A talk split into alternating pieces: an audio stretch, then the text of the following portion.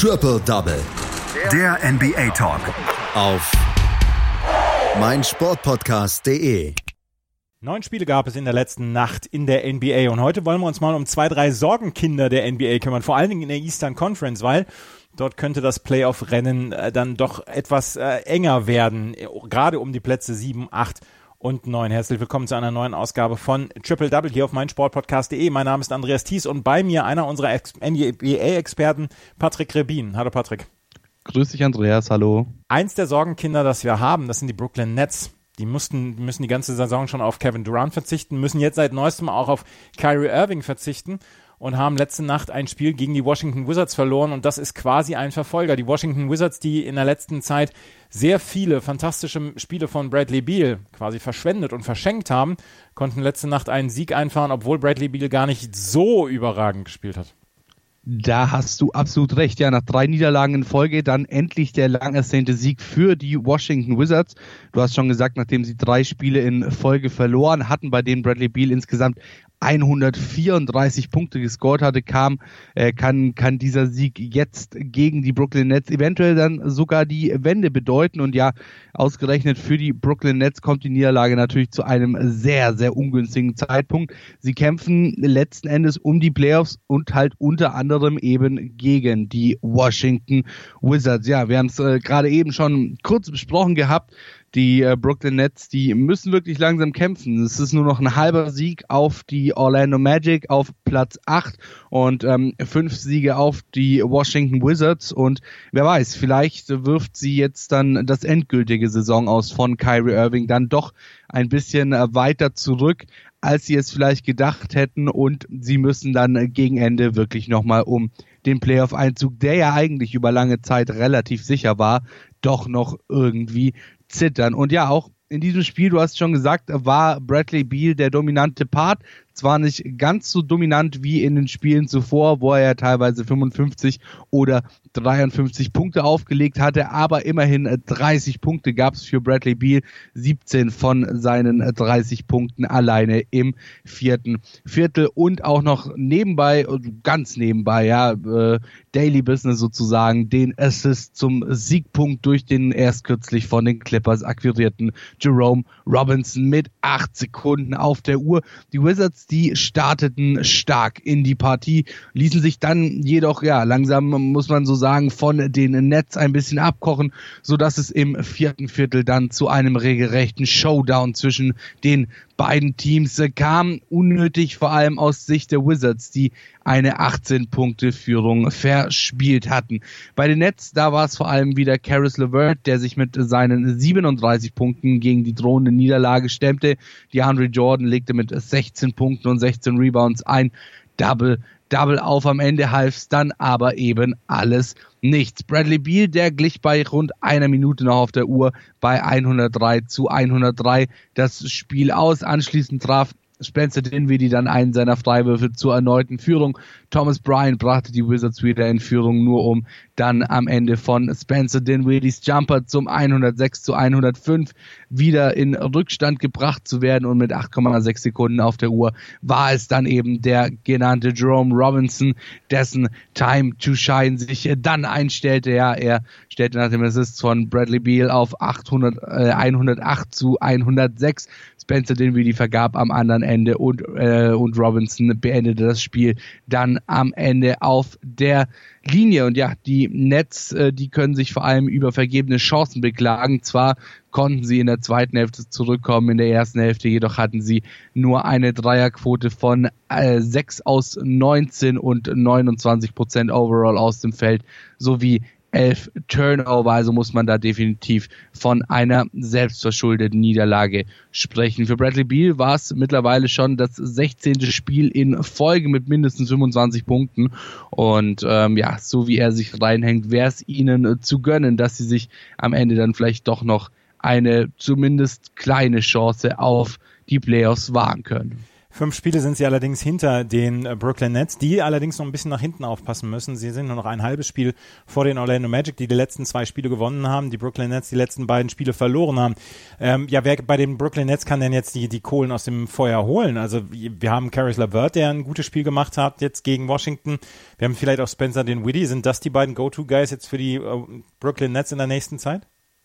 Genau, genau, beide genannten. Also sowohl Caris LeVert als auch Spencer Dinwiddie haben definitiv die Möglichkeit, die äh, Brooklyn Nets anzuführen, meiner Meinung nach. Allerdings hast du halt gerade bei Spencer Dinwiddie einfach das Problem, dass er sehr, sehr unkonstant spielt und ähm, man nicht ganz genau weiß, was er dir äh, im nächsten Spiel bringt, auch wenn er dir in diesem Spiel vielleicht äh, 30 Punkte aufgelegt hat. Das ist auch so ein bisschen das größte Problem äh, bei den Brooklyn Nets, meiner Meinung nach momentan. Und deswegen könnte eben der Ausfall von Kyrie Irving dann am Ende wirklich sehr, sehr wehtun und eben gegebenenfalls auch das äh, oder die Nicht-Qualifikation für die Playoffs bedeuten. Denn ja, wenn du dich auf Spencer Dinwiddie wirklich verlassen musst, dann muss da noch mal einiges an extra Trainingseinheiten her, dass es dann am Ende auch so passt, wie du es gerne hättest. Die Washington Wizards gewinnen also dieses Spiel gegen die Brooklyn Nets mit 110 zu 106. Ein anderes Sorgenkind, was wir in der Eastern Conference haben, das sind die Miami Heat. Die haben einen super Start gehabt, aber so in den letzten Wochen scheint so ein bisschen ja, Sand im Getriebe zu sein. Jetzt haben sie gegen die Minnesota Timberwolves gespielt, eines der schlechtesten Teams der Liga, und haben das Spiel verloren mit 126 zu 129. Sie werden sich natürlich für die Playoffs qualifizieren, aber sie hatten eigentlich so, so ein bisschen den Blick weiter nach oben gerichtet, oder? Ja, definitiv. Und äh, du hast schon gesagt, für Miami wird's auch langsam so ein bisschen eng. Ja? Sie waren bis vor kurzem noch Teil der dreiteiligen Verfolgergruppe auf die Milwaukee Bucks, müssen aber jetzt dann langsam aber sicher in Richtung Platz 6 und ihren Abstand äh, zu den Indiana Pacers linsen auf äh, Boston und somit Platz 3 sind es mittlerweile fünf Spiele auf Platz 6 und Indiana nur noch zwei. Also äh, das ging relativ rapide, relativ weit bergab und das Problem bei den Miami Heat ist, wenn man auf die bisherige Saison schaut, dann wäre das Heimrecht für Miami wirklich essentiell. Dort stehen sie nämlich bei 23 zu 6, also relativ stabil. Wenn wir uns dann allerdings die Auswärtsquote anschauen, stehen sie bei 13 und 8 und ähm, daran äh, kann man wirklich sehen, dass die Miami Heat eben ein sehr, sehr starkes Heimteam sind, aber ein sehr, sehr durchwachsenes Auswärtsteam, weshalb sie unbedingt schauen sollten, dass sie sich das Heimrecht am Ende dann zumindest mal für die erste Runde sichern könnten. Und ja, auch in diesem Spiel war es wieder das gleiche Bild wie schon die Spiele zuvor. Besonders hinten raus hätten sich die Heat das Spiel holen müssen. Die Timberwolves, die lagen rund drei Minuten vor Ende des Spiels mit zwölf Punkten hinten und äh, waren drauf und dran, sich die 19. Niederlage in den letzten 20 Spielen abzuholen. Doch die Timberwolves, die ließen sich nicht so einfach schlagen, kamen nochmal zurück und hatten dann am Ende das Heft selbst in der Hand. Ein 20 und 5 Run zum Ende des Viertels entschied dann auch das Spiel und ja, Jimmy Butler, der versuchte es nochmal, brachte die Heat mit seinen Freiwürfen 13 Sekunden vor Ende des Spiels mit einem Punkt nochmal in Führung, doch Jordan McLaughlin, der spielte nicht mit und brachte dann am Ende die Timberwolves im nächsten Angriff wieder in Front. Das war's dann auch, denn der letzte Layup von Jimmy Butler wurde mit 3,2 Sekunden auf der Uhr von D'Angelo Russell geblockt und somit das Spiel beendet. Ja, da halfen dann den Heat am Ende auch keine persönlichen guten Leistungen ihrer Akteure. Kendrick Nunn hatte 24 Punkte, Bam Adebayo 22 und 10 Rebounds. Jimmy Butler schoss für 18 Punkte, half am Ende dann aber gegen eben starke und vor allem kämpferische Minnesota Timberwolves nichts. Und die Heat, ja, die haben, wie vorhin schon äh, leicht erwähnt, einfach äh, extrem starke Probleme momentan, ihre Führung zu behalten. Das äh, zeigte sich vor allem auch im letzten Spiel gegen die Cleveland Cavaliers, wo sie eine 22 Punkte Führung am Ende dann äh, doch noch verspielt hatten und äh, ja, stehen jetzt mittlerweile bei vier Niederlagen aus den letzten fünf Spielen. Das Problem an der Sache, vor allem für die Miami Heat, ist, dass drei dieser vier Niederlagen gegen Atlanta, Minnesota und Cleveland, also drei Teams, die mit den Playoffs aktuell gar nicht mal so viel am Hut hatten, waren und eben nicht gegen Teams wie die Milwaukee Bucks oder die LA Lakers, wo man Niederlagen ja durchaus auch noch verstehen könnte. Die Miami Heat verlieren also. Jimmy Butler auch nur mit 18 Punkten. Bam Adebayo eher der, ja, der Spieler, der die meisten ähm, Aktionen für sich hatte. Dazu auch Kendrick Nunn. Die Miami Heat brauchen einen hervorragenden Jimmy Butler, um dann wirklich irgendwas reißen zu wollen, oder? Ja, definitiv, definitiv. Äh, vor allem natürlich wäre es jetzt das Spiel gegen die, äh, gegen die Minnesota Timberwolves für Jimmy Butler so eine Chance gewesen, sich nochmal wirklich zu zeigen. Äh, war ja für kurze Zeit bei den äh, Minnesota Timberwolves, hatte dann da nicht so geklappt, ist jetzt mittlerweile eben bei den Miami Heat gelandet diese Saison und äh, scheint da eigentlich ganz gut zu funktionieren, aber ja, er zeigt halt eben auch so ein bisschen, äh, warum er nicht zu den wirklich krassen Elite-Spielern gehört über die letzten Spiele. Dazu muss einfach noch ein bisschen mehr kommen und äh, wie ich gerade vorhin ja auch schon erwähnt hatte, war es von Jimmy Butler jetzt auch zwar mit 18 Punkten ein ordentliches Spiel, aber auch nicht das Beste. Und wenn du dich dann von deinem Rookie Kendrick Nunn mit 24 Punkten eben abkochen lässt oder auch von äh, Bam Adebayo mit 22 Punkten und äh, die Jungs dann am Ende vor dir stehen, dann sagt das halt auch relativ viel, finde ich, über dich als Spieler aus, ähm, wenn du als eigentlich der Spieler, der das Team anführen sollte, dann nur drittbester Scorer mal wieder bist. Ähm, da muss Jimmy Butler dann vielleicht auch einfach so ein bisschen in sich gehen. Aber vor allem, ja, vor allem muss er eben das Team schaffen, als der Veteran-Spieler, der das Team anführen soll, äh, am Ende, gerade bei solchen engen Spielen, dann wieder auf die Siegesstraße zu führen. Ein Spiel haben wir noch, was wir uns ein bisschen genauer anschauen wollen. Das ist das Spiel der Boston Celtics bei den Utah Jazz. Die Boston Celtics im Moment auf einem richtig guten Run. Vor allen Dingen Jason Tatum, der in den letzten Wochen hervorragende Leistungen gebracht hat. Und das Spitzenspiel bei den Utah Jazz haben die Boston Celtics mit 114 zu 103 gewonnen. Und ähm, Patrick, wir können sagen, erstens, dass Jason Tatum seine großartige Form weiter behalten hat und zweitens, dass auch Daniel Theiss eine richtig starke Vorstellung abgeliefert hat. Definitiv und absolut gebe ich dir da recht. Äh, ja, es ist die Zeit des jungen Forwards. Jason Tatum, er glänzte auch, du hast es schon gesagt, gegen die Utah Jazz. Erneut nach 28 gegen die Timberwolves, 41 gegen die Lakers, 36 gegen die Blazers gab es dieses Mal 33 Punkte für ihn und zusätzlich noch ein Double-Double mit 11 Rebounds. Ja, lediglich Donovan Mitchell war in dem Spiel mit 37 Punkten noch besser. Ähm, das äh, Problem bei den Jazz war dann allerdings halt nur, dass äh, hinter Donovan Mitchell nicht mehr allzu viel Gegenwehr gegen die Boston Celtics kam. Für die Jazz war es mittlerweile die vierte Niederlage in Folge, besonders perfide daran, äh, die ganzen Niederlagen gab es zu Hause. Im vierten Viertel war das Spiel bei 82 Punkten ausgeglichen. Da kamen dann die Celtics und dachten sich, sie könnten das Spiel doch einfach mal so ein bisschen mehr in ihre Richtung lenken. Smart hatte drei Würfe von außen, Enes Kanter dreimal Punkte aus der Zone und fertig war die 100 zu 87 Führung mit sieben Minuten noch auf der Uhr. Ja, und dabei kämpften die Jazz, um ins Spiel zu kommen. 14 ihrer ersten sieben, äh, ihre ersten 17 Würfe fanden nicht das Ziel, hatten in den ersten 10 Minuten des Spiels nur acht Punkte anzubieten und eine Trefferquote von lediglich 27 Prozent. Die Celtics, ja, die waren zwar mit 36 Prozent aus dem Feld nur wenig besser, schafften es aber dennoch eine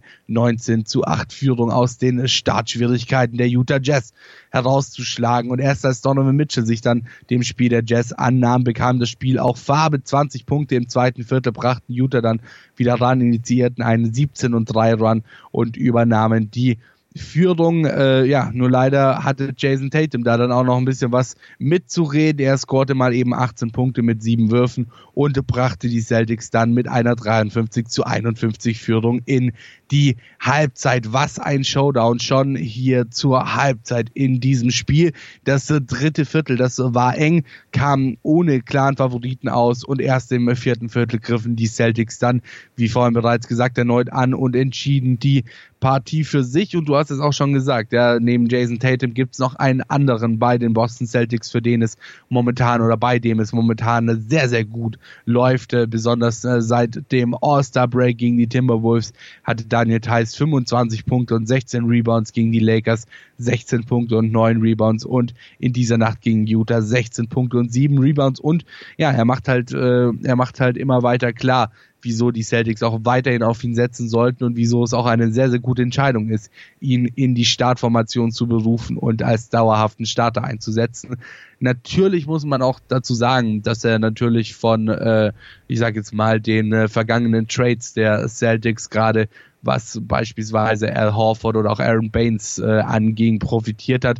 Aber er beweist halt eben vor allem auch über die letzten Spiele jetzt, dass er auch auf dem Scoreboard für die Celtics äh, gut ausschauen kann und eben nicht nur das, was er schon die ganze Zeit eigentlich macht, abseits des Scoreboards, sehr, sehr schöne Aktionen bringen, sehr, sehr gute Blocks, sehr, sehr gutes Spacing auf äh, den Court bringen und ja, jetzt eben auch, wie gesagt, auf dem Scoreboard und äh, beweist den Celtics somit, dass die richtige Entscheidung ist, ihn starten zu lassen. Ja, und sie haben ja auch keine andere Chance mehr, irgendwas zu tun. Sie müssen ja jetzt mit Daniel Theiss und Enes Kanter dann über die Runden kommen. Und sie hatten sich vor der Trade Deadline ja auch schon so committed, haben gesagt, Daniel Theiss tut alles das, was wir von ihm verlangen, beziehungsweise wir sind glücklich mit ihm.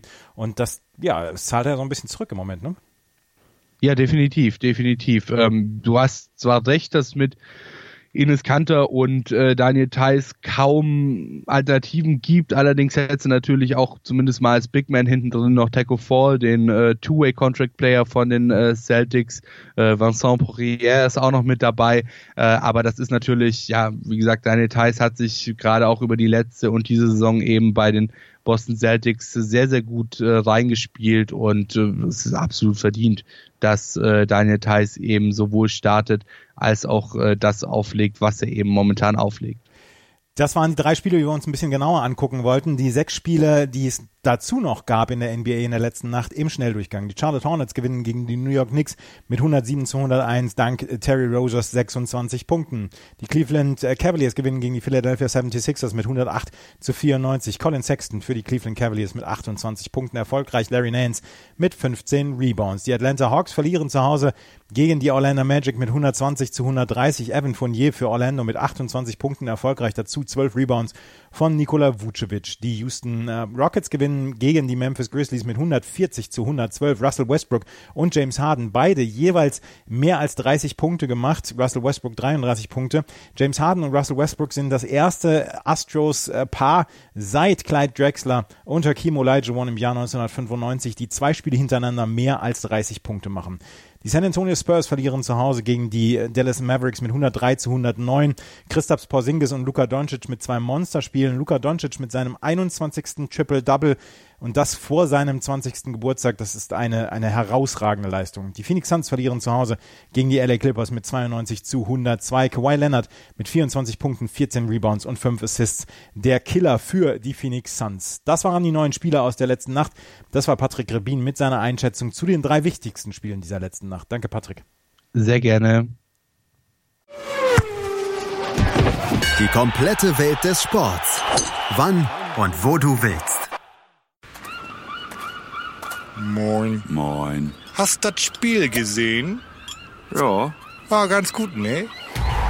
Der HSV-Talk mit Tanja Das ging mir sowas von auf den Sack. und Sven. Ganz provokant gefragt, mit Adler werden wir abgestiegen? Analysen, Ich sehe das durchaus positiv. Hintergründe Mit dieser Ausgliederung unterwirft sich die Fußball AG dem Aktienrecht. und offene Worte. Das war einfach nicht schön. Ich will sowas nie wiedersehen.